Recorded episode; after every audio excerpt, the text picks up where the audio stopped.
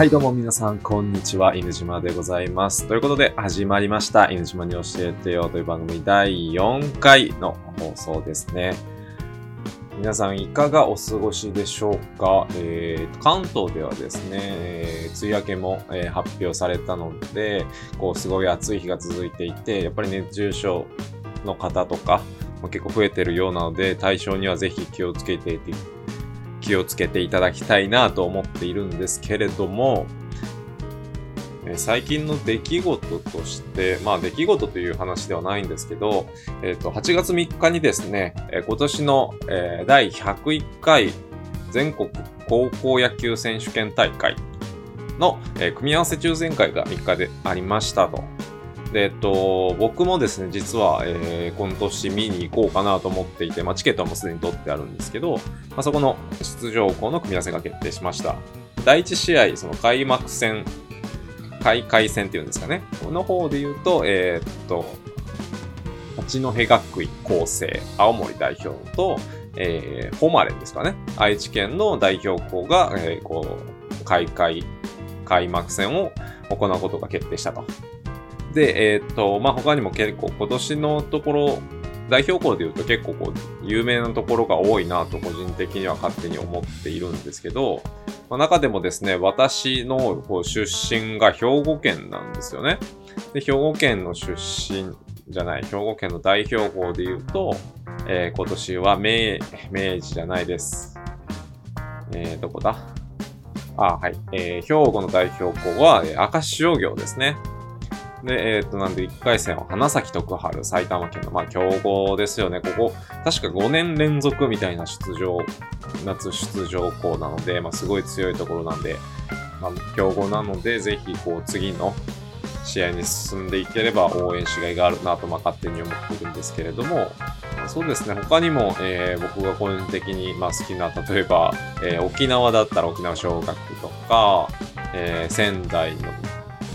育英、仙台育英ですね。仙台育英も強いですよね。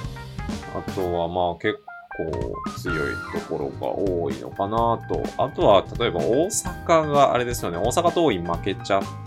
て、えー、まあ負けちゃってという言い方も違うかな。はい、そんなこんなで、まあ私も今年見に行くのを楽しみにしている高校野球の、えー、組み合わせが発表されたと。で、まあ、やあのー最近だとね、こう、ウェブ放送ってすごい充実してて、まあ、いつでもこう、ネットで高校野球見れるんで、まあ、テレビのない状況、例えば移動中にスマホでとか、まあ、その会、勤め先の休憩時間に見るとかいうのもできると思うので、そのあたりのこう、環境が整って見やすくなったっていうのは、まあ、非常にいいことだなとは思いますね。はい、まあ、最近の出来事としてはそんなところですかね。はい。で、えー今回なんですけど、実はですね、前回、第3回で、えーっと、初コメントをいただきまして、非常に嬉しいですね。えー初コメントいただきました、ねのねのさんからです。えーセブンペイ終了について取り上げてほしいです。私はスパッとやめられるのは英断だと思っておりますというコメントをいただきまして、まあ、あの、いくつかあのニュース取り上げようとは思ってたんですけど、ちょっと今回はですね、まあ、コメントいただいたということでですね、えーちょっとセブンペインについてのお話にしようかなと思いました。でですね、セブンペインなんぞやっていうことは、まあそんなにいないかなって思ういうふうには思うんですけど、えーまあセブンイレブンホールディングスが提供している決済サービスですね。で、えっと、4月1日に、えーサービス提供開始したんですけれども、直後にですね、不正アクセス等がありまして、えーまあ、結果として、こう、え被害総額が3861万円、被害者は808人にも上る、えーまあ、不正アクセスによる、え損害金が出てしまったというところの事件があり、えセブンペイが、えーこちら8月1日かなに、えっ、と、1ヶ月という短期間スピードで、えーサービス提供終了を発表したというところになっておりますと。で、まあ、えっ、と、ねのねのさんからのコメントをいただいている通り、この1ヶ月でこうサービスやめますっていう判断を、あの、セブンイレブンホールディングスあ、大きい会社さんができるっていうのは、まあ、一つすごいことだなと思ったんですけれども、まあ、とはいえ、こう、ある程度被害額も出てしまっている状況だったので、まあまあ、このバランスというか、こう被害総額と、まあ、セブンイレブン与える損害を考えると、まあ、しょうがない部分もあるのかなと思いました。でですね、えっと、まあ、決済系サービスっていうと、まあ、結構思う方、多いと思うんですけど、えっとですね、本当に非常にたくさん決済し、えー、決済サービスあります。例えば、まあ、皆、えー、先駆けと言っていい、こう、キャンペーンですね。キャンペーンの、大きなキャンペーンの先駆けをとしては、まあ、例えば PayPay、ソフトバンクグループの PayPay とか、あとは皆さん普段使っているだろう LINE の、えー、決済サービスの LINE Pay ですとか、まあ、一番こう、私が知る限り一番古いのかなって思ってるのは、折り紙ペイっていうですね、まあ、こちらも確かに QR かな ?QR での決済サービスがありますと。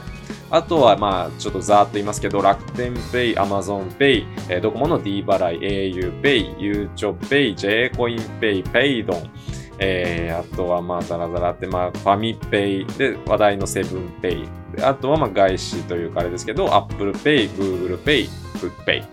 みたいなところはいっぱいありますよと。まあ、十数個か。この中で言うと十数個あるので、まあ、それ以外にもこう、まだまだこれから、えー、発表されていくものであったりとかっていうのを踏まえると、本当に多いですと。なんで、まあ、一ユーザーというか、利用者側からすれば、まあ、こんなん、どれ使ったらいいかわかんないよっていうのが、まあ、まず出てくる声だと思いますし、いやいや、やっぱり現金が一番でしょって言って使ってない人もいると思うんですよね。そこのあたりは、まあ皆さんの判断というか、まあ使い勝手みたいなところにも直結するので、まあどれを、まあどれが一番ですみたいな話は、えー、まあ今回しませんと。まあやっぱり、まあ個人的に、じゃああなたのおすすめはで言うと、個人的にはま LINEPay ぐらいが一番こう、今後考えるといいかなと思っているんですけれども、まあそうですね。ちょっとここら辺は、えっ、ー、と、話すと長くなるんで簡単にまとめるとですね、えー、まあ、決済サービス、もし今使ってないんだけど、ちょっと使ってみたいなと思ってるという方がもしいらっしゃればですね、えっと、個人的にはまあ3つぐらいおすすめがあって、えっと、3つのうち1つ目は、PayPay。で、2つ目が LINEPay。で、3つ目が MailPay ですと。で、この3つ取り上げた理由として、まあ、LINEPay と MailPay に関しては、えっ、と、普段使ってるかどうかで判断したらいいと思うんですよね。例えば LINEPay、えっと、個人間の送金がすごいやりやすいんですよ。例えば、えー、何々ちゃんにこの前500円借りたんだけど、ちょっと返すの忘れてたから返そうっていう時に、例えば LINEPay 使えば、えー、こう、パッと払えることができると。なんで、えー、例えばこう、飲み会の割り勘とかはすごい簡単にできるんで、ここら辺はこう、やっぱり日本の、え、ユーザー数が最も多い LINEPay LINE のこう LINEPay っていうのは一番使いやすいし、えー、まあ、親近感も湧くから、まあ、特に理由がなければ LINEPay は割とおすすめかなと。で、二つ目、メールペイに関して、あ、三つ目ですね。メール、三つ目のメールペイについては、普段あなたがメルカリでこう出品されたりしてるようであれば、メールペイは結構本当に使いやすいかなと個人的には思ってます。そうですね。使い勝手で言うとメールペイは割と僕の中では1位ぐらいなんですけど、えー、一つはですね、やっぱりこう、QR コード払いじゃなくて、えー、っと、非接触決済っていうんですかね。こう、ID とかを使って払うことができるので、本当に支払いは、あの、スピード感がすごい違いますと。で、それかつ、あの、まあ、支払いのお金なんですけど、それをメルカリで出品した費用、費用というか、まあ、売りか売上金ですよね。あなたが何かこう出品した時に売れた金額をつけて、そのままコンビニで支払いができる。で、この決済の流れは、お金の流れは、こう、わざわざ入金したりとか、後から支払うことなく使うことができるので、えー、このあたりのこう体験というか、えー、まあ、メルペイ、メルカリ使われてるならメルペイがいいのかなと。で、 PayPay に関してはですね、まあ正直こう、QR コード決済、QR 決済か。ん ?QR コードか。QR コード決済なんで、まあ僕正直そんなに好きでもないまあ、好き嫌いというか、あんまり使ってないんですけど、やっぱりここを運用してるのがソフトバンクグループっていうのはすごいこう、今後も残りそうだなっていう可能性をビンビン感じるところで、えっ、ー、と、やっぱりこう資本金というか、この資本の使い方がすごいですし、やっぱりこの結構 QR コード決済とかって、こう、まあ、各社の決済サービスでこうキャンペーンをやるんですよね。こう還元サービスとして、例えば今メルペイ、メルペイで後払い設定で支払えば、確か利用金額の50%とか70%が、えー、キャッシュバックされる。ような状況になっていて、まあ、そういう、えー、お得な使い方ができるようなキャンペーンを各社さんやってらっしゃるんですけど、その中でも、えー、PayPay さんは、えー、20%ですよね。20確か利用額の20%をキャッシュバックしますよっていうのを最初に始められた、えー、やっぱり先駆け的な存在であるし、それをソフトバンクグループやヤフーグループがこうバックアップしてるので、そういったこう決済まあ、資金力的な力はすごい個人的にあるなと思っているので、まあ、特に今のところ使ってないけど気になってるんだよとかっていうのであれば、PayPay、LINEPay、MailPay あたりは、えー、まあ、使っといて損はないんじゃないかなと思います。はい。で、えー、話を戻して、セブンペイのお話をちょっと戻したいと思います。えー、セブンペイは先ほどお話した通り、えっ、ー、と、1ヶ月、サービス提供から1ヶ月で、えー、3861万の不正利用が発覚したっていうところの、で、えー、サービス停止という背景になったわけですけれども、まあ、えっ、ー、と、結論から言うと、このセブンペイは、セブンペイ自体は終了なんですけど、名前を変えてまたやるんじゃないかっていう話は結構ニュースになっていて、例えば、えー、セブンイレブンさんで言うと、今、電子マネーの7個っていうものがもうすでにあると思うんですけれども、まあ、その7個とかに対して、例えば7個ペイとか7ペイみたいな形で、えー、またサービスを新たにやるんじゃないかみたいなところはこう噂されているので、まあ、あの、今後のそういう反応とかを見ながら、こうやっていく実際に触っていくのがいいんじゃないかなと勝手に個人的には思っているんですが、えー、っとですね、まあこのセブンペイの問題に関してで言うと、えー、一つの原因としては、やっぱりこのセブンペイのサービス開発を、えー、と外部委託しているところは、まあ一番大きい、今回の事件が起こった一番大きな要因だろうなとは思っています。で、えっと、例えばメルペイとか LINEPay って自社でエンジニアを抱えて自社でこう開発をしているので、えー、まあ言ったらこの先導を切る人がいる、リーダーがいるので、まあここダメだよねとか、こういう時どうするんだっけみたいなところは、おそらくすごいしっかりと決められているんだろうなと思うんですけど、多分セブンペイに関してはそれがなかったんだろうなと。えーなんでセブンペイの担当者、事業担当者はいるにしろ、そこの人がこうどういう仕組みで動いてとか、どういう使い方をされていて、どういう問題が起こった時にこうするみたいなところは全然関与というか、しっかり決めきれてなかったんだろうなと思って、今回こんな事件が起こったんだろうなと思っていますと。なんで、えー、現場の開発の人が、これって大丈夫なのかなって思っても、やっぱりそういう受託をしている状況なので、えー、下からの声って上げづらい、上げられないみたいなところが、えー、問題を事前に回避できなかった、まあ、背景の一つとしてあるだろうなと。まあ、その他にもこういろいろ、あの問題点であったり課題点であったんでしょうけど、まあ、結果こう不正利用につながってしまって、こう、炎上してしまったセブンペインには、まあ、まあ、責任はあるとは思うので、今回のその責任を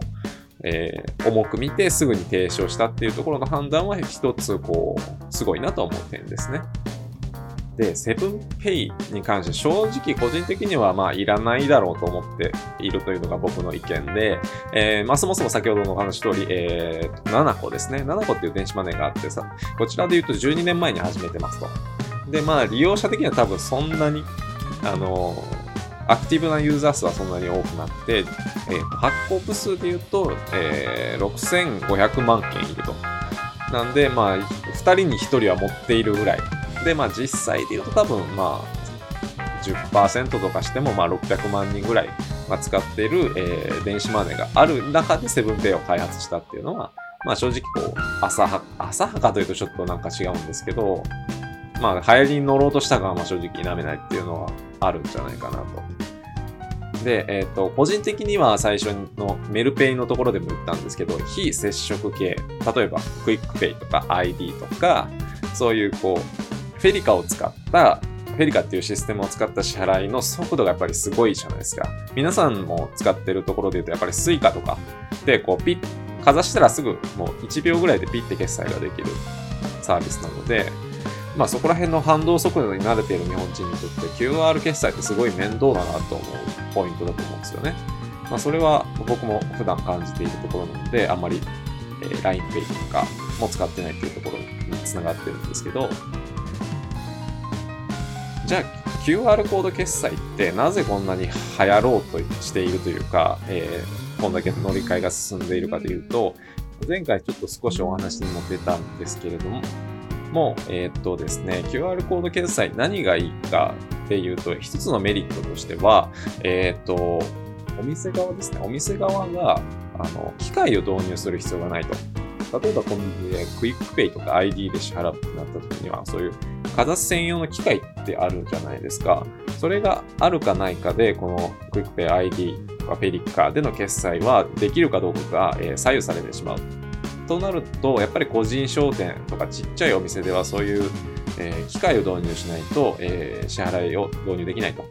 でしかもそういう、えー、なんですか、QR コード決済とかの、えー、システムを挟んでしまうと、売上金が即日その手元には残らないわけですよ。例えば、えー、4月に100万円売り上げたけど、その100万円の売り上げって5月末にじゃあ入金されますとかなると、その、じゃあ5月の生活とかってできないよねとかってなっちゃうので、やっぱりそのあたりは現金での決済が求められている。えー、お店側からしたら、現金支払いはありがたいっていうのは、ま正直あると思っていると。で、えっと、なんで、まあそういうところを踏まえると、やっぱりこう QR 決済とかっていうのは、まあ導入ハードルが高い。